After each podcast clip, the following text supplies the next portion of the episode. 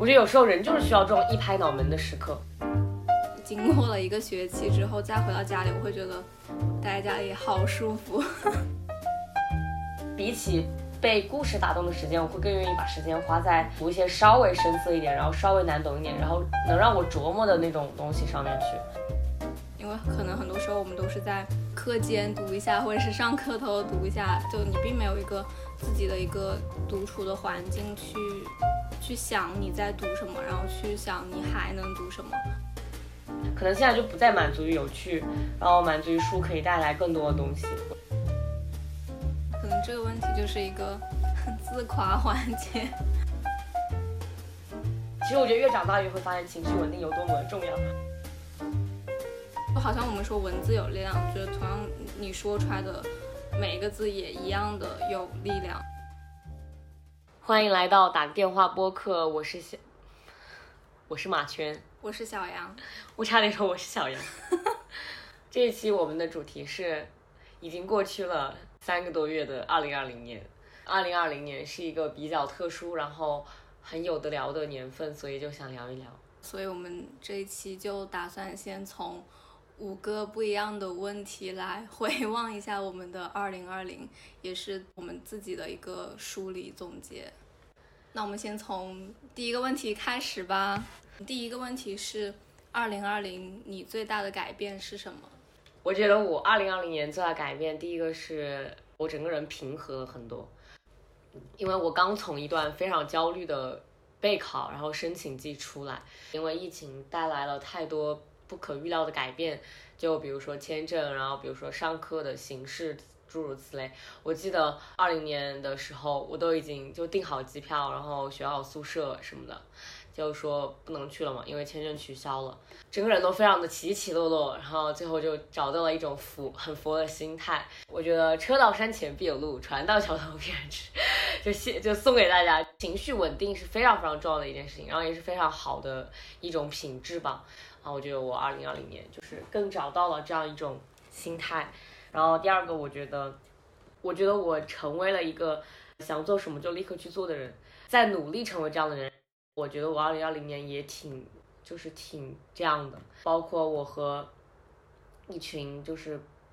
刚认识，但是我们觉得特别投缘的朋友，一起做了我人生的第一个公众号，就是我完完全是我自己的那种。我之前一直不想开，就是因为我觉得我没有办法保持高频率的高质量的输出，然后我就做了一个吃喝玩乐的公众号，就是还挺符合我的生活常态，但是又挺好，就是我觉得有时候人就是需要这种一拍脑门的时刻。然后我觉得我二零二零年有很多这样时刻，然后结果都很好，有了很多很好的体验，所以我就觉得我二零二一年想要继续保持这种一拍脑门的时刻。比如说这个播客，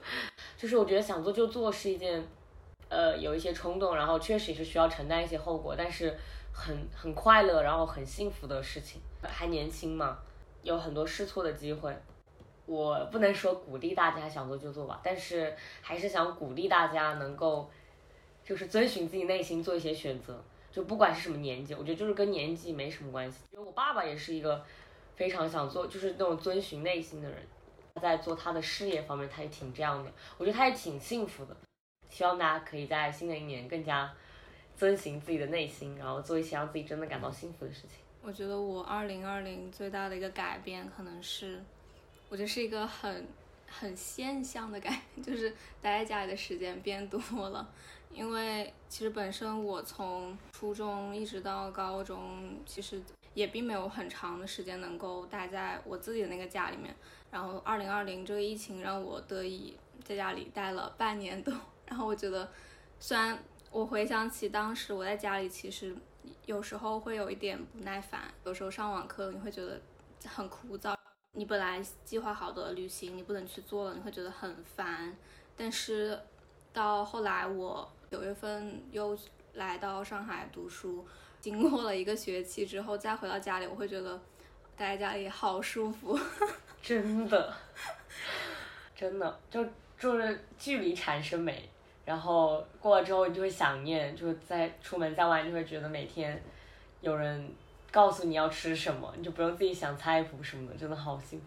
对的，自己会越来越去珍惜待在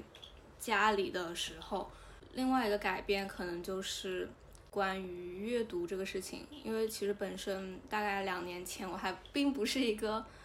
比较想去读书的一个人，可能也是因为高考啊之类的，就也没有什么时间来读书，平时就很少的会去阅读各种各样的书籍。但是二零二零可能也是因为疫情吧，就自己的时间就变得更多，然后你可以有更多的机会去。发现不一样的书，然后你会去在网络上认识一些人，然后或者是你因为喜欢他们，你会去阅读一些他们推荐的书。然后这个疫情也让我得以有很多的时间去阅读，我觉得这也算是我一个改变。对，这就是应该是我的两个改变吧。然后第二个问题是，二零二零年最好的事情是什么？那你先说吧。好，我觉得第一件事情就是。最神奇的是什么？我二零二年最好的事情就是你二零二零年最大的改变。第一个事情是，我觉得可以和，就是和我的朋友们和家人们一直相处，因为我和我的朋友们是高中就是玩嘛，就一直玩。但是大学就是其实去年二零二零年就只有一个朋友，他因为是低分入学，所以就。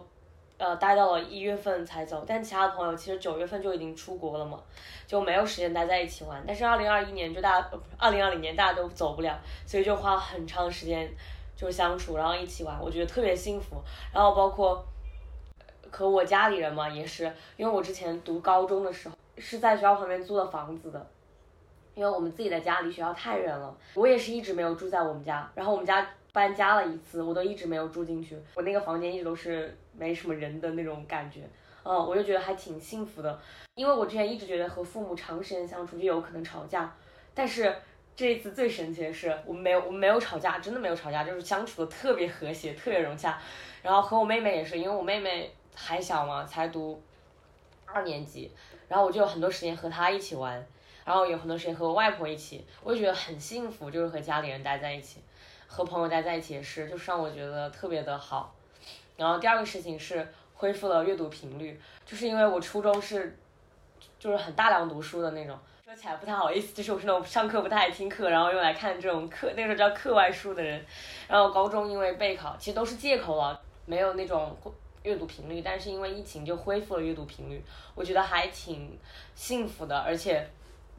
我觉得我二零二零年给我读书带来了一个。就是质的飞跃，因为我之前读的书都是比较偏小说类或者怎么样，我今年读的书就更广了一点，没有再局限于小说类。然后我之前也说，我之前非常的喜欢读故事，就我觉得我现在就是对故事没有那么大的兴趣了。比起被故事打动的时间，我会更愿意把时间花在就读一些稍微深色一点，然后稍微难懂一点，然后能让我琢磨的那种东西上面去。可能也是因为。很少能够被故事打动，然后那种耳目一新，然后不落入俗套的故事也越来越少了，所以我可能就觉得今年读书的这种书单也会变化比较大。我觉得这应该也是二零二年带给我的改变吧，重新回到了那个时候对阅读的热情，然后还有了一些小小的阅读方面就的进步吧。我觉得，我想了还想到一个事情是，之前你说你会很容易被故事打动，我觉得我我可能之前也是这样的，我初中。时候我就特别喜欢读东野圭吾，他的就他的故事情节就属于特别精彩的那种，然后特别多变，然后不一样的案件，我就读起来特别的特别的爽。然后高中可能也偶尔会读一下他的一些小说之类的，但是我我现在想起来就会觉得当时喜欢读这些比较就是显而易见的一些刺激的东西，可能也是因为当时我们。没有那么多的时间去思考更多的东西，可能很多时候我们都是在，就是课间读一下，或者是上课头读一下，就你并没有一个自己的一个独处的环境去去想你在读什么，然后去想你还能读什么。所以我觉得这也是二零二零带给我们很好的一点，可以让我们自己去多想一下阅读本身这件事情。而且我觉得就是因为我们对书的需求不同了，就那时候像你说的在课间嘛，就是觉得。无聊，对，然后想要读点有趣的东西嘛，可能现在就不再满足于有趣，然后满足于书可以带来更多的东西。选书确实就是一个人的，就随着人的心境而不一样。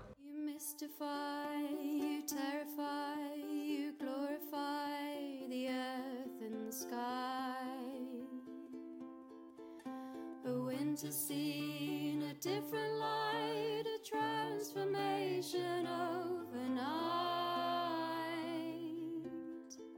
你二零二零年最好的事情，最好的事情可能是之前暑假有去大理，然后去旅游了嘛。当时我在那个爱彼迎上面报了一个那种很短途的那种 trip 一样的，就是一个向导，他会带你去那个苍山上面，带你去一些比较野生的一些路线，然后带你采采，我不记得是采蘑菇，应该不是采蘑菇，就采一个水果还是什么的。我觉得那次体验应该算是我最好的事情之一。我觉得那个向导他是一个大概四十岁左右的四五十岁的那种中年男人，然后在我通过这这次报名，然后认识了他之后，然后我们一起还有另外的几个人，我们一起去做这一次体验吧。然后当天结束之后，是他把我们带到了他的一个在苍山脚下他自己的一个家。当时我看到他那个家的时候，我就觉得也太幸福了。他有三只狗，就当时那个旅途他是带着三只狗，然后我们大家一起爬山。当时我觉得，嗯，他真的好幸福。然后他自己也会在路上分享一些他的一些对植物啊的了解。我觉得这个人还就是还有点东西的感觉，就很好玩。到他家之后，他又给我们煮咖啡，然后会给我们做菜。然后那个时候我才知道，他是是在大理有两家他的深夜食堂，相当于他是一个这样的老板的这样一个角色，心里就就蛮震惊的，然后也很佩服。他给我们做菜也特别的好吃。他其实还有一个关于露营的那种报名，他也是在爱彼迎上面分享，让大家可以去参加那个。他也说他做这种事情，他也不是为了赚钱，因为他本身就已经够有钱了，但是他就是很喜欢大理的这个整个氛围，然后也很喜欢，有点像就是住在山脚下，过着一种有一点那种田园的生活，但是。他就说他做这个也是想让更多的人去感受到就是大自然的美好，然后也就是顺便赚一点小钱之类的。我也觉得这个这个体验算是我二零二零很好的一件事情。我也想起，就是我二零二零年为数不多的旅游，我也和我的就是初中朋友一起去了云南，然后去了雪山，然后我们这群人是就是初中的好朋友。然后我和其中一个女生，就是我们俩联系还是很多的，因为我们两个初中玩的特别好，然后到了高中就还是有联系。但其实其他的人比较久没有联系了，虽然我们父母就是我们的妈妈们还是偶尔会有联系，但是就是孩子们之间没有什么私底下很多的联系嘛。但我们连续两年一起去了云南，就去年也去，呃，就二零一九年也去了，然后二零二零年也去了。虽然就人有点不一样，但都是初中同学，然后我就会觉得还挺感慨的，就是因为其实去之前大家就会有点担心嘛。会有一点尴尬或者怎么样，因为同学这么久没有见了，但你会发现跟同学一起玩就是那种熟悉感还是别的人没有办法比拟的。就是你们当你们朝夕相处了三年，然后就算中途没有联系，但你们一起出来玩，你还是会觉得就彼此很了解，然后彼此又很熟悉，然后讲起初中的事情，还是会觉得很好笑，很有意思。我觉得还挺那个的，因为当时其实我们叫大家一起来玩的时候，有那种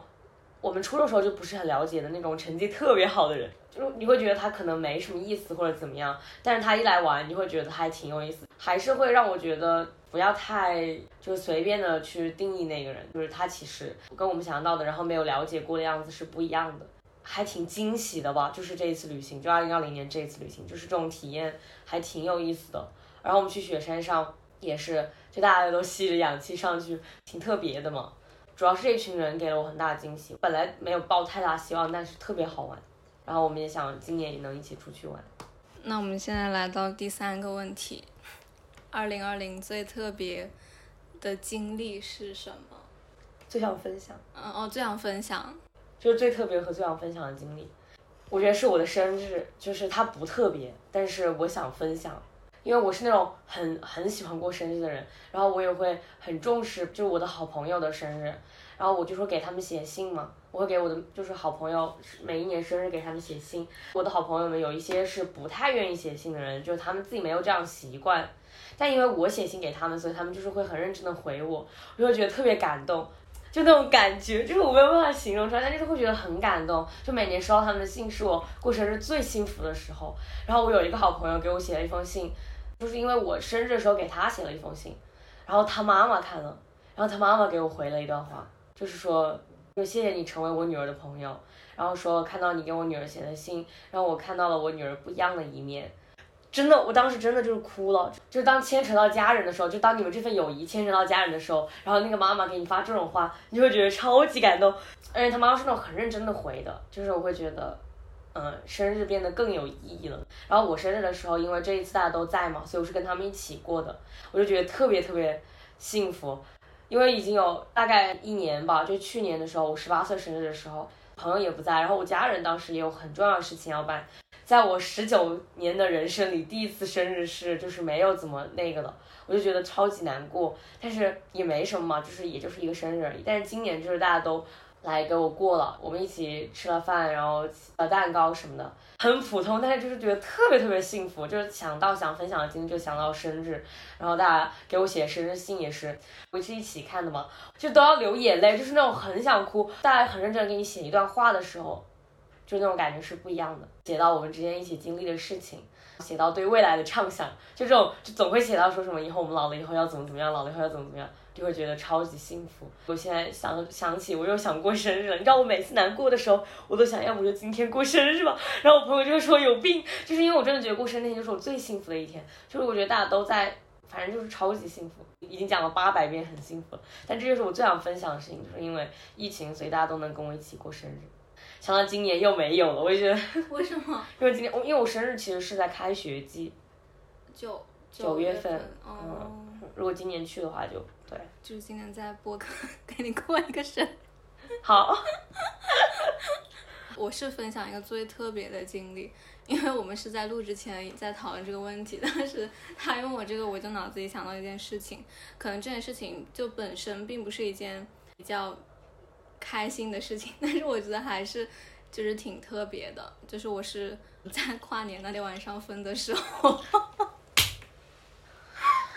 可以说是除旧迎新哈，旧的不去，新的不来。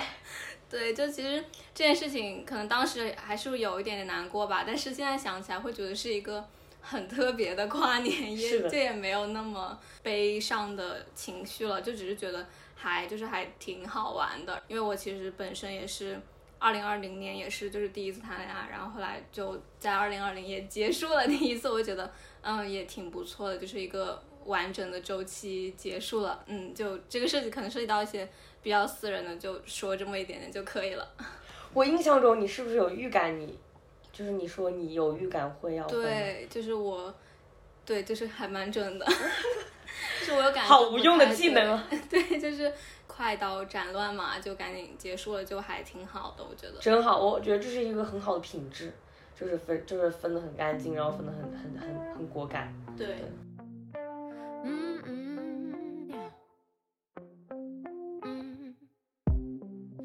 接下来第四个问题，你最想感谢的人是谁？我最想感谢的人永远是我自己。我觉得我好，我好自恋。每次问到这种问题，我都是很想说感谢我自己。就是想感谢的人有很多，二零二零年。但是如果要讲最想感谢的人，还是我自己。我觉得我自己的二零二零年还是很精彩，就可以说是最精彩的一年。之前一直在备考，为这种事情疲倦。今年就是特别的。自由，我觉得可以做很多想做的事情。然后我觉得我也没有因为疫情很颓废或者怎么样，我就觉得自己还挺正向的影响我自己的。就包括我二零二零年就是运动，然后我还做过那么几个月的复盘，就是就告诉我自己这个做了什么。当时疫情的时候做了很多线上的活动和实习，然后之后可以就线下之后也做了一些就是我想做的事情吧。我觉得就是整个二零二零年我还挺。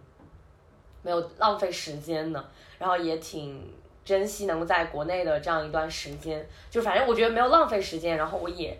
呃，做了很多很有意思的事情，所以我觉得我二零二零年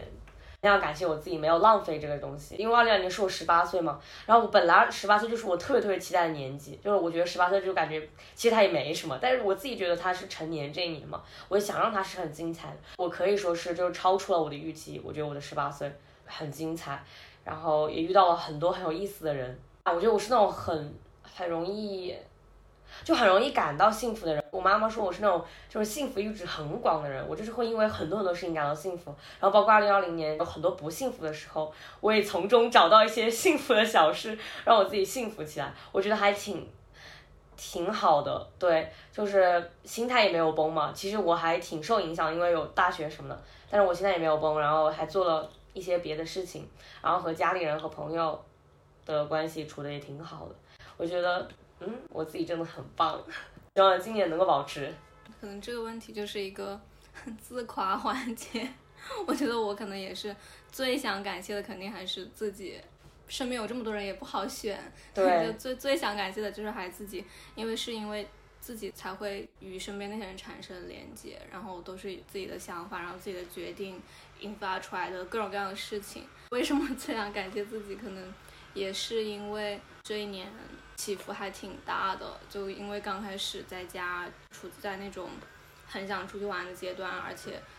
也是刚刚上大学，就会觉得大学应该是一个。可以到处玩，但是没有想到，就因为疫情，就一直只能在家和学校中间来回嘛。但是在我五六月份的时候，我就还是有出去了一下。这个出去也是我第一次，就是一个人出去旅行。然后我也是跟我爸妈争执了很久，就双方一直在周旋。然后周旋了很久之后，就我还是还是做到了。我还是就是挺坚持不懈的，因为有时候我想。如果我想做一件事情，我就用尽一切努力去达成它，然后就还是不想让自己有遗憾，因为就像你刚刚说的，十八、十九这个年纪，其实就是过去了就没有了。但其实每一年都是这样。对我之前就是有一句话超级触动我，一七年的时候吧，有一个人说，每一年都是你人生中最年轻的一年。就是很对，包括你六十岁，你也是年最年轻一年。年轻就是一个状态，我觉得它不是一个年龄，它就是一个状态，就是你可以是心态很年轻的人，你就是想做什么就去做了。想到我今年，我觉得还感谢我自己，就是我情绪是，就是我整个情绪很稳定，我没有特别大起大落。我觉得越长大越会发现情绪稳定有多么的重要，因为你当你情绪崩溃的时候，什么都做不了，然后这件事情也不会得到解决。包括我想，就是我喜欢上海嘛，我也想来上海看一看。当时跟我妈说，我妈说，那如果有公司要你，你就去嘛；没有的话，你就只能待在家里喽。我就说那好啊，我说那肯定有公司要我的。然后我就马上开始投简历。我真的就是从我想来上海，然后到投简历到来，我就不到一个月，就是快，就像你刚刚说的，就是快刀斩乱麻，就是马上开始做。我觉得就是还挺幸福的吧。是的，所以就还是就像你说的，你是那种。对，想做什么就一定要做到的人。你有没有听过一首歌，就是 The Nine 他们想做什么做什么，就一个很魔性的一句话。想做什么做什么。有时候我觉得这种话就可能说出来很轻飘飘的一句，说你想做什么你就做什么呀。但是就只有自己知道，就是你做一件事情，并不像别人的一句话那么简单，其实还是需要你自己去。做很多努力，然后去自己去推动一些事情，才会有进展。像刚刚说的情绪，在这其中其实是起不到任何作用的。对，所以对，需要稳定的情绪，真的就是助推你去做很多事情一个特别重要的品质。我讲到情绪，我想到如果我是有那种很难过的时候嘛，然后我又想哭，其实我觉得哭是一个很，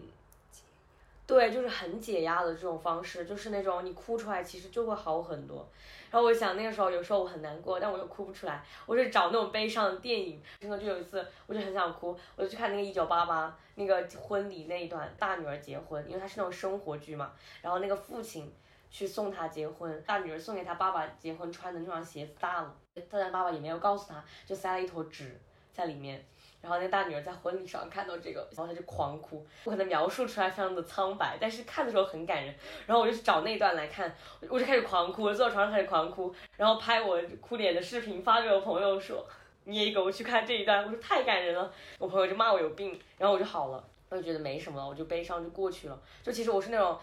就是会让我自己哭出来的人，就哭出来就好了。如果大家也有这种很悲伤的时刻，也可以尝试让找一个方法让自己哭出来，就没事了。是的，我觉得就像马轩说的，找一个那样你自己知道你会哭的场景去看。我也应该也有一个这样的呃电视剧的一个一集的片段，就是《老友记》里面应该是 Monica 跟 Chandler 求婚的那一段。哦，我就就是我我知道我看这个一定会哭，然后我肯定也是抱着会哭的目的去看的。因为如果我平时开心的时候去看，我就不会去看那一段，因为反正我也看过了。但是我觉得你找到一个这样的方法去排解一个你想哭但是哭不出来的时候，还是就是挺好的。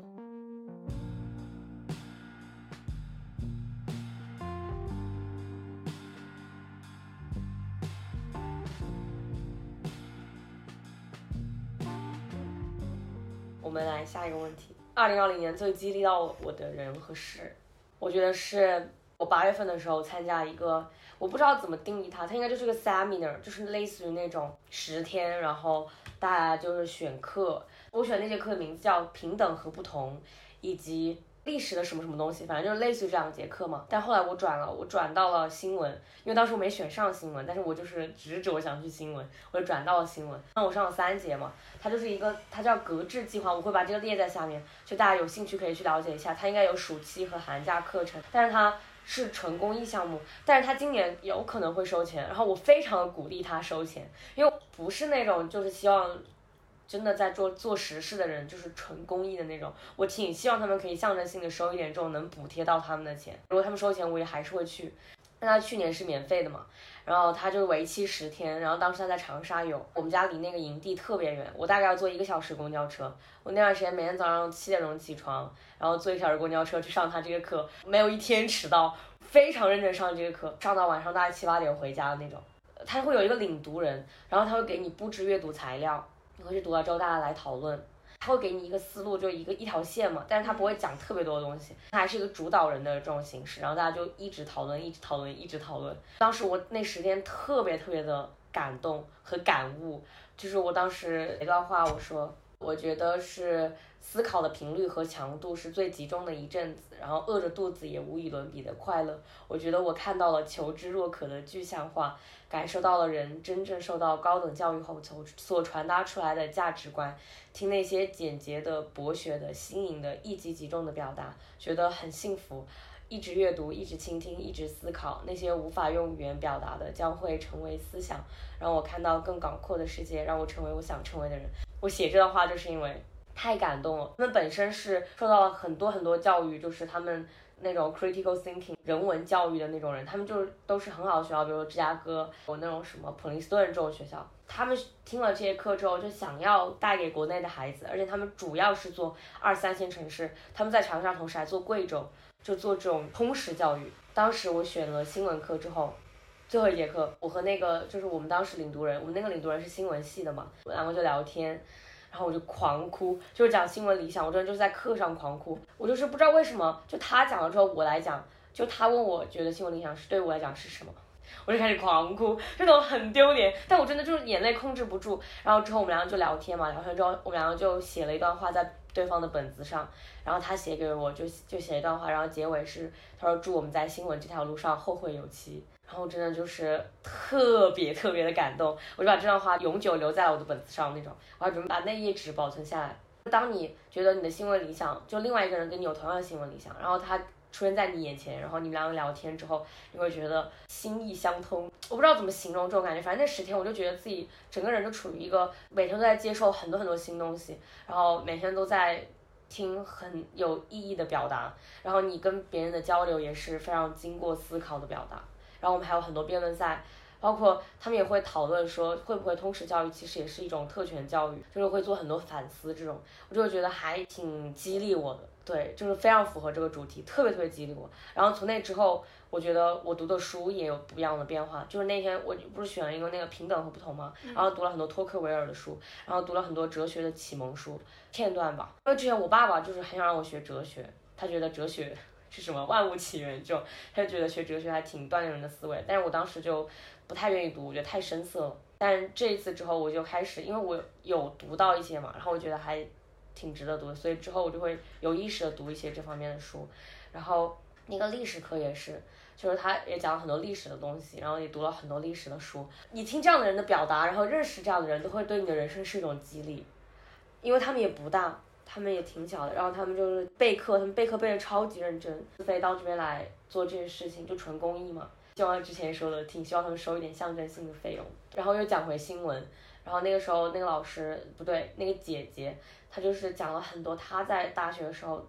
读到的新闻的东西。她说她当时选新闻的时候，并不是因为新闻理想，她只是升了这个专业，就想读一点这种。人文方面的东西，有一次课的选题是去采访一些流浪汉，然后那个流浪汉就是特别，他说把他当做救命稻草一样，那个流浪汉就觉得他报道了他们的生活就会得到改善，他就觉得特别震撼，就是他觉得原来自己写的东西是真的有可能可以影响到一群人或者一类人的。从那天开始，他觉得新闻对他的意义就不一样了。他讲的东西就是你会很有共鸣，就会觉得确实是这样。后面也是分享了很多他的就关于新闻的事情嘛，然后大家也会分享自己和新闻的关系。因为在这之前我不认识什么和我一样很喜欢新闻的人，在这一次之后，我觉得我看到了喜欢新闻的人未来可以成为什么样的人，然后也觉得说我也可以成为这样的人。反正就超级感动，就整个就是处于一种很很被触动，然后很感慨的那种阶段。然后后来我还写了一封信给那个主办人，然后他还读了，他还发在了那个公众号上。我觉得这十天就像对我来说像一个乌托邦一样，因为我是那种对这种东西很感兴趣的人，包括我大学学的人文社科，我是因为真的喜欢人文社科，我大学读的东西也跟这个很相关，就读这些东西，特别的。怎么讲？你也可以说理想主义吧，真的。其实你说他能赚到什么钱，也不太能。就大家可能选专业会想要大学以后毕业就业什么的，但学我学这些东西真的不太能跟就业挂钩。但我就是想学人类学、哲学、社会学这种东西，我就想读，我就觉得可以给我提供很多不一样的思考，我就特别特别的渴望读这种东西。包括我大学里面老师给的教，就是那种。读的那种清单，然后给的电影什么的，我都觉得特别想看，特别想读。我觉得我大学之所以学得好，是因为我真的想学，我就很很喜欢人文社科，对它是一种近乎理想的热爱。但是新闻才是理想，但是人文社科就是真的很热爱它。所以这十天有这样一个机会，让我觉得特别激励我，让我看到了学人文社科的人可以做到什么样的事情，然后可以成为什么样的人。刚听马圈讲，里面提到就是你真正看到了在做这件事情，就是跟你有一样的理想的人，理想的人，然后他在做这件事情，然后他可能已经就是走在你的前面，就比你大嘛，他就可能比你经历的更加多一些，然后你能看到你想成为的人是一个什么样子的。对对，就是真的就是这种感觉，就是可能现在说的有点语无伦次，但就是当你看到这样人真实存在的时候，你就会觉得自己就是他，他的存在本身就是一种激励。你真的就是能从里面得到很多的力量。我觉得我最激励我的应该是，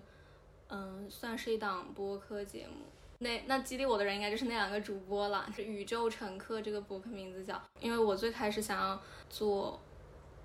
不是说最开始想做吧，就是有慢慢的有这种想法的时候，就好像我本身想做的事情只是一个种子，我播下去了，但是我并不管它，我只是把它放在那里。因为疫情，我也开始听各种各样的播客嘛，一次偶然就会听到这个播客，然后就听很多他们的内容。当你在听节目的时候，你一次一次听到别人在告诉你，你可以去做这样的事情，因为他们两个其实也是。就是很普通的一个人，然后他们就自己开始做。我觉得我们也是很很素很素的那种人。我觉得他们本身的一个，他们做这个节目就是给到了我很大的鼓励。正好他们的最新一期节目听的时候又听到我们博客的名字，我觉得他真的好开心。真的吗？对，就你可以去听一下他们最新一期节目。他们就是邀请到了一个呃女性的投资公司的创始人，就是打个电话听到了我们的名字。真的吗？对，在 这个博客里吗？对，就这这一期，他之前也提到过，我跟你讲过一次，你记得吗？就在博客里面提到我们这个博客。对，那你也太幸福了吧？对，就是就是，要是哪一天，要是哪一天，要是哪一天随机波动提到我们，我整个人就会崩溃，我会大哭，然后大笑。你继续说。是的，是的。我之前提到他们，就是提到很多次鼓励大家去，我觉得不只是做播客，我觉得鼓励大家去表达，然后鼓励大家去交朋友，然后去友善。我就是我之前我没有意识到的一件事情。之前很长一段时间，只是我一个人就是想一些东西，我并没有觉得说就是跟人交流是多么重要的一件事情，然后也会觉得好像有一个普遍的。观念就是说，以前的我也这么觉得，觉得就是常常说很多话是废话，就是你说那么多，你干嘛不去做呀？就会觉得你在那里聊有什么用啊？但是我觉得他们这个节目就是让我感觉到了语言的力量，就好像我们说文字有力量，觉得同样你说出来的每一个字也一样的有力量。然后他们鼓励大家一起去交朋友，然后鼓励大家也可以尝试做自己的播客。然后我也是在看到一些人，他们也开始了。因为他们他们开始，然后我就会觉得我心里的那个种子好像就发芽了一点。然后我正好又看到你在那个说想，然后那我们就想，那我们就做一下吧。然后开始做了之后，就是我也就有去跟就是在他们节目的底下就是留言嘛，就说我们开始做就很谢谢你之类的。后来我也买了他们，因为他们有出一个帆布吧，我也买了，我就很在等待着。我觉得这算是二零二零年就是给我鼓励最大的一个人。嗯然后他最新一期播客那个嘉宾，他其实也说到说，就我们人可能都是很需要一个那个榜样的那种人，就而且那个榜样必须是和你，我就至少是同一性别的。然后他也说到，因为他是在美国那边创业，但是他们看到的，可能他眼中的那些。就是压抑的人，可能就是并不多，就真正出头的那些没有这样的人，但是有这样的榜样是很重要的，真的就是很能激励到你。我觉得他们两个对我来说，可能就是一个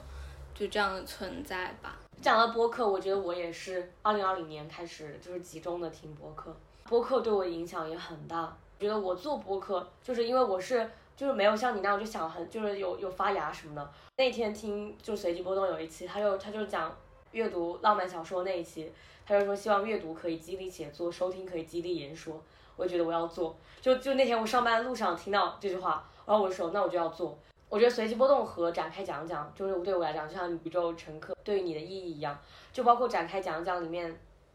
的一位主播，你知道吗？最神奇的是什么？就是我前阵子才发现的，就是我初中的时候读《南方周末》，我不记得那篇报道是不是南方周，反正我初中就很喜欢《南方周末》。当时有一篇新闻报道叫做什么“北京八零后”还是什么吧，那篇文章我觉得写的还挺好的，但是那个作者当时没有关注到嘛。但是后来我又去报了一节那个《南方周末》写作课，就最近的那种，在网上的那个主讲人上面写说是展开讲讲的主播，我想真的吗？我想是谁啊？然后我因为你知道主播是不会讲自己的名字的嘛，对，我就去看，然后结果发现他就是那个写八零后的那个人，然后他又是南方周末的人，我就觉得就是我喜欢的一切都连在了一起，你知道吗？就好神奇。然后我就展开讲讲和随机波动，就是对我来讲就是完全完全鼓励我言说的两档节目，因为他们两个是我听的最多的，包括随机波动之前是叫剩余价值，在他叫剩余价值的时候我就听他了，然后后来他不是被就是禁掉了之后，我就重新找来听，反正我就是特别特别喜欢他们这两个播客。其实有时候我很多就是在这之前，我有时候会觉得自己的表达是 cliche，我觉得就是一些陈词滥调，就大家都知道的东西，我就觉得不想再说了。但我觉得他们就是在一直在说，一直在说，一直在说，他们就是在把他们的想法不停的重复，不停的重复。这件事情是可以让很多很多。原来不知道的人，然后知道这件事情的，就总有人不知道。你多说一遍，就会多一个人知道。包括女权这件事情，其实我觉得他们应该更觉得，就是女性主义是一件非常，他们会觉得是件很平常的事情，但是他们就不停在说，不停在说，他们就会不停的影响到就不知道的人来知道这件事情。不要觉得自己说的话是陈词滥调，对于听到人来讲，总有一部分人会觉得是就是没有听过的东西，然后你讲出来之后，他们就知道了，然后他们就会去了解，然后这样就是会产生一些小小的影响。这言说一定是有意义的，就不管一个人听，我觉得一个人听到都是有意义的。就我觉得他们真的做到，就是收听可以激励言说，然后我听他们的播客，就是每一次都可以。收获到新的东西，然后去看新的综艺或者新的东西，哦，包括展开讲讲也是，就我觉得他们的表达本身对我来讲就是一种享受，然后他们提到的东西我也会去看，会去听，会让会让我觉得他们他们这样的播客就像新的世界的钥匙一样，就让我展开了一个新的播客世界的大门。我也像你一样很感谢他们两个，然后我新年也给他们发了私信，但我没有讲我们是哪个博客，就是我讲就是谢谢你们让我就是成为了一个愿意去做这件事情的人，我觉得还挺感动的吧。我怎我怎么老是在说这两个词啊？感动、幸福、激动，没有别的词汇，词汇量太匮乏了。你可以用一句话来概括你的二零二零吗？可以吧？是我最幸福，然后成长最快的一年。我觉得我还真的成长了很多，挺多的。对，很俗套这句话，但是每个人都可以这么说。对对，每个人都可以这么说。但是就是确实对我来讲。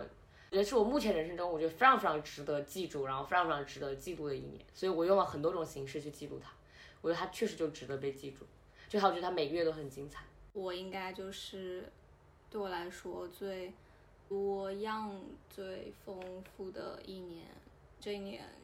呃，认识了一些新的朋友，然后你出去玩的时候见到的一些人，包括你在网络上你关注的一些人物，都是一个比较。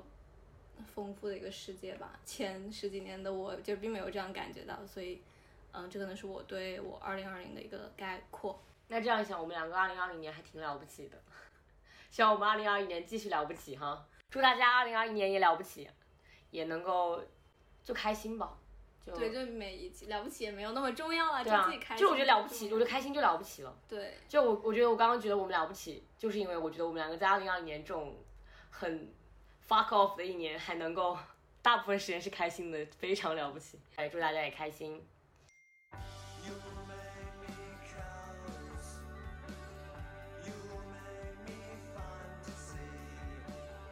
拜拜，我们下期见。我们下期再见。